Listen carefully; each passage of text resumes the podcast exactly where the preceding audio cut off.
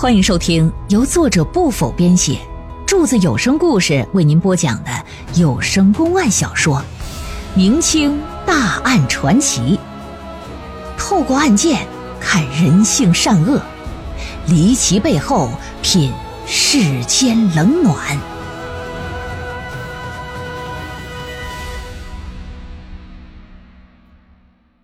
江宁考场诉状案第。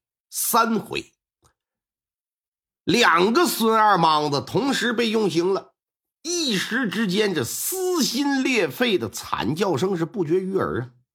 但是俩人骨头啊，确实是够硬，哎，愣是谁都不肯招。汪金国也怕用刑过度要了这两个人的命，所以说他没有不间断的用刑，而是上一回纵刑让他俩缓一缓，哎，然后再继续。如此往复，就不断的来折磨他俩。这时候，一旁的陈辉文可就看不下去了，说：“大人呐，可不能再用刑了。这若是再接着用刑，必然会出人命啊！到时对大人的前途和命运极为不利呀！”哪知道这汪金国是固执蛮横啊！哼，他们不招，才是对我最大的不利呀！对付刁民暴徒，好说好商量，绝对不行，必须要用重刑，给我接着加。该说不说，这两个叫孙二莽子的骨头确实硬，可终究也是血肉之躯呀，又怎能抵挡得过木棍铁器呀？你就长话短说吧，这一上刑上了三天，其中有一个叫孙二莽子的就没挺住，在大牢里边。一命呜呼了，王金果根本没放在心上，反而觉得这回好了，不用再分辨哪个是真的，哪个是假的了。吩咐人在深夜悄悄将死尸运到荒郊野岭之处，像埋死狗似的，把尸体随便挖了个坑就给草草的埋了。那剩下那个叫孙二莽子的呢？不管你是真是假的，你现在就是真正的罪犯了。上了三天的大刑，这小子也着实是坚持不了了。屈打成招，承认自己是强盗，并且供述了自己的犯罪行径以及其他同伙的藏匿之处，写下口供，签字画押。汪金国又派人端了强盗的老窝，把其他强盗也全都抓获。该说不说啊，剩下这个还真是个江洋大盗，还真是真的孙二莽子。案件破获之后。老爷是如释重负，心情甭提多好了。除了贴告示向全县民众通告之外，还亲自赶奔知府衙门做了汇报。到了镇江知府衙门，汪金国将早已编好的故事是口若悬河、眉飞色舞的讲了一通啊，拐弯抹角的，反正就是夸赞自己是如何断案了得，如何审讯有方。丝毫不提刑讯逼供这事儿。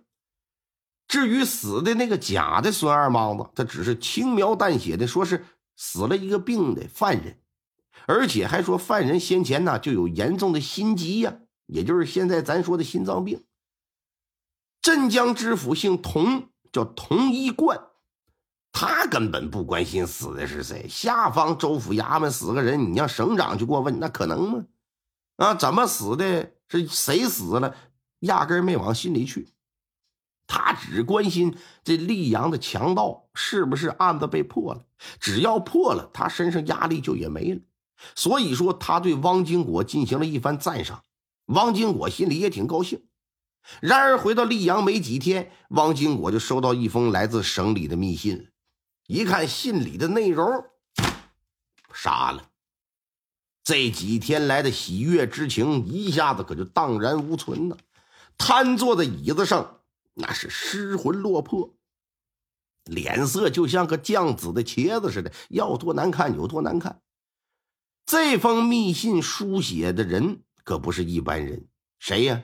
乃是江苏布政使池千水。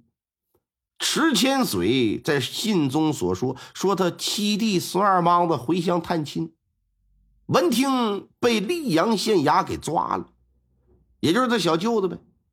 他小舅子是一介布衣，绝非强盗。他从镇江知府童一贯那里获悉，说溧阳强盗案已经破了。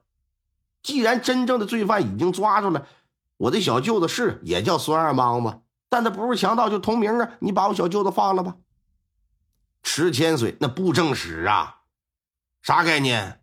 二品官呐，啊，相当于今天的比省长还高上那么一个杠呢。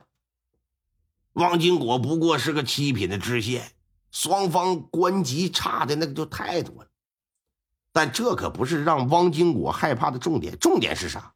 重点是人家池老爷这小舅子让他用刑给打死了。现在你说放人放个狗嘚儿啊，放屁都放不出来。这事儿要是说让上面知道了，他的县太老爷干不干是小事必死无疑那是。这可他妈的如何是好啊？这老爷急的就跟热锅上的蚂蚁似的，在屋子里急的是团团转呢。思来想去，觉得想要免于一死啊，我只能是找个替死鬼来帮我担下这个用刑致死的罪责了。那替死鬼的人选是谁呢？坐在那里一盏茶的功夫，思来想去，有了人了。第二天，带着一干衙役就到了陈辉文的家中了。陈辉文还寻思：这怎么的？老爷今天还过来家访来了，还挺有礼貌，还跟人抱拳拱手呢。呀，大人，这什么风把您吹来了？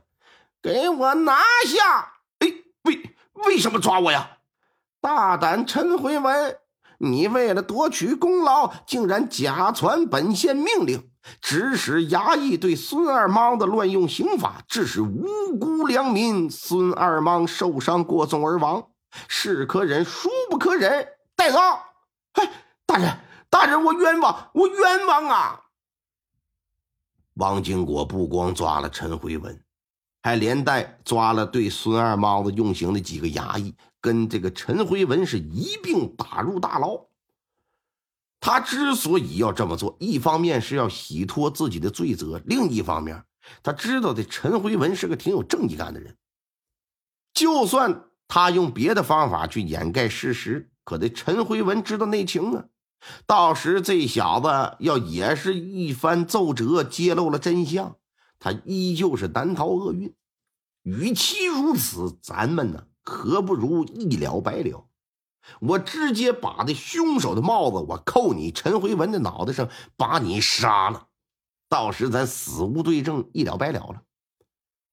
把人控制起来之后，老爷带着银票就去见这个镇江知府童一贯了。童一贯就问：“嗯，今儿个咋这么闲着呢？此番前来有啥事啊？案子不都破了吗？”说那。嗯，启禀老爷，先前溧阳闹匪患，下官压力很大呀。好在擒获了江洋盗贼啊，得到大人的认可，下官是感激不尽呐。说完，打袖子里就掏出一信封来。你从这个咱就可以看得出来，古代往前行贿受贿送礼也流行把东西装信封里头。信封里装的是啥呀？银票。那你不能白花花抬几箱银子过来，那你不给人上眼药了？说大人呐，今日奉上一些茶资，那此乃区区小钱儿，大人你别推辞了，就当是给孩子的，给孩子的，别撕吧，别撕吧。童一贯拿起信封，把里的银票拿出，这么一看，发现整整三千两，不由得眼前一亮啊！三千两白银换到现在咱人民币的这个价格啊，也得是将近二百来万。你算算吧，这就不是小钱了。哎呀，王知县呐，你的孝心本府心领了。其实啊，你是一个很有能力的官员，本府一直都在关注你，也很欣赏你啊。在合适的时候，本府自会和上头说说你的好话。嗯。啊，下官多谢大人抬爱。哎，不必拘礼，起来，起来，起来吧。呃，大人呐，下官可不能起来呀。下官还有一事相求，请大人务必答应。说吧，啊，只要本府能做到的，一定是尽力而为呀！哎，又打另一个袖子里边又抻出一个信封来。老爷一看，哎呀，这怎么的了？这是双份礼吗？我看看这个是多少？展开了，展开这么一看，哎呀，这可不是银票，什么玩意儿？一封书信。哎，这个，这这什么意思？这是大人，请您明看。明看写的是啥呀？正是池千山写给他的那封密信，说你抓我小舅子那个事老爷从上到下看完之后，哎呀，这这是什么意思呀？他小舅子是江洋大盗？不是，在溧阳闹事的那伙盗匪的匪首叫孙二莽，结果抓捕之时就抓了两个孙二莽。一时之间，真假美猴王不知哪个呀！我这县衙呀，有一名刀笔书吏叫陈辉文，他假传下官之命，让两个衙役啊对这两个孙二莽用刑，结果其中之一用刑过度，呃，死了。童一贯一听，怎么的？死了？这屁股像着火似的，噌的一下从椅子上可就站起来。你是说死的那个是池大人的小舅子？呃，陈辉文及其他施行的衙役已被下官打入大牢了。可下官觉得，即便如此，依然无法向池大人交代，所以请大人帮下官想想办法吧。童一贯看了看那三千两银票，又看了看那封密信，有点左右为难。哎，屋子里边来回的走了好几圈啊，思考着这个事儿该怎么办。一时之间，屋子里是鸦雀无声。半晌过后啊，童老爷这才站住了，说：“想要解决这事保住你的乌纱帽，直接去找池大人求情是肯定不行。”必须得找官职更高的人出来说和，才能平息池大老爷的怒火。本府啊，哎，和巡抚景大人有些来往，这件事呢，非得找景大人才能解决。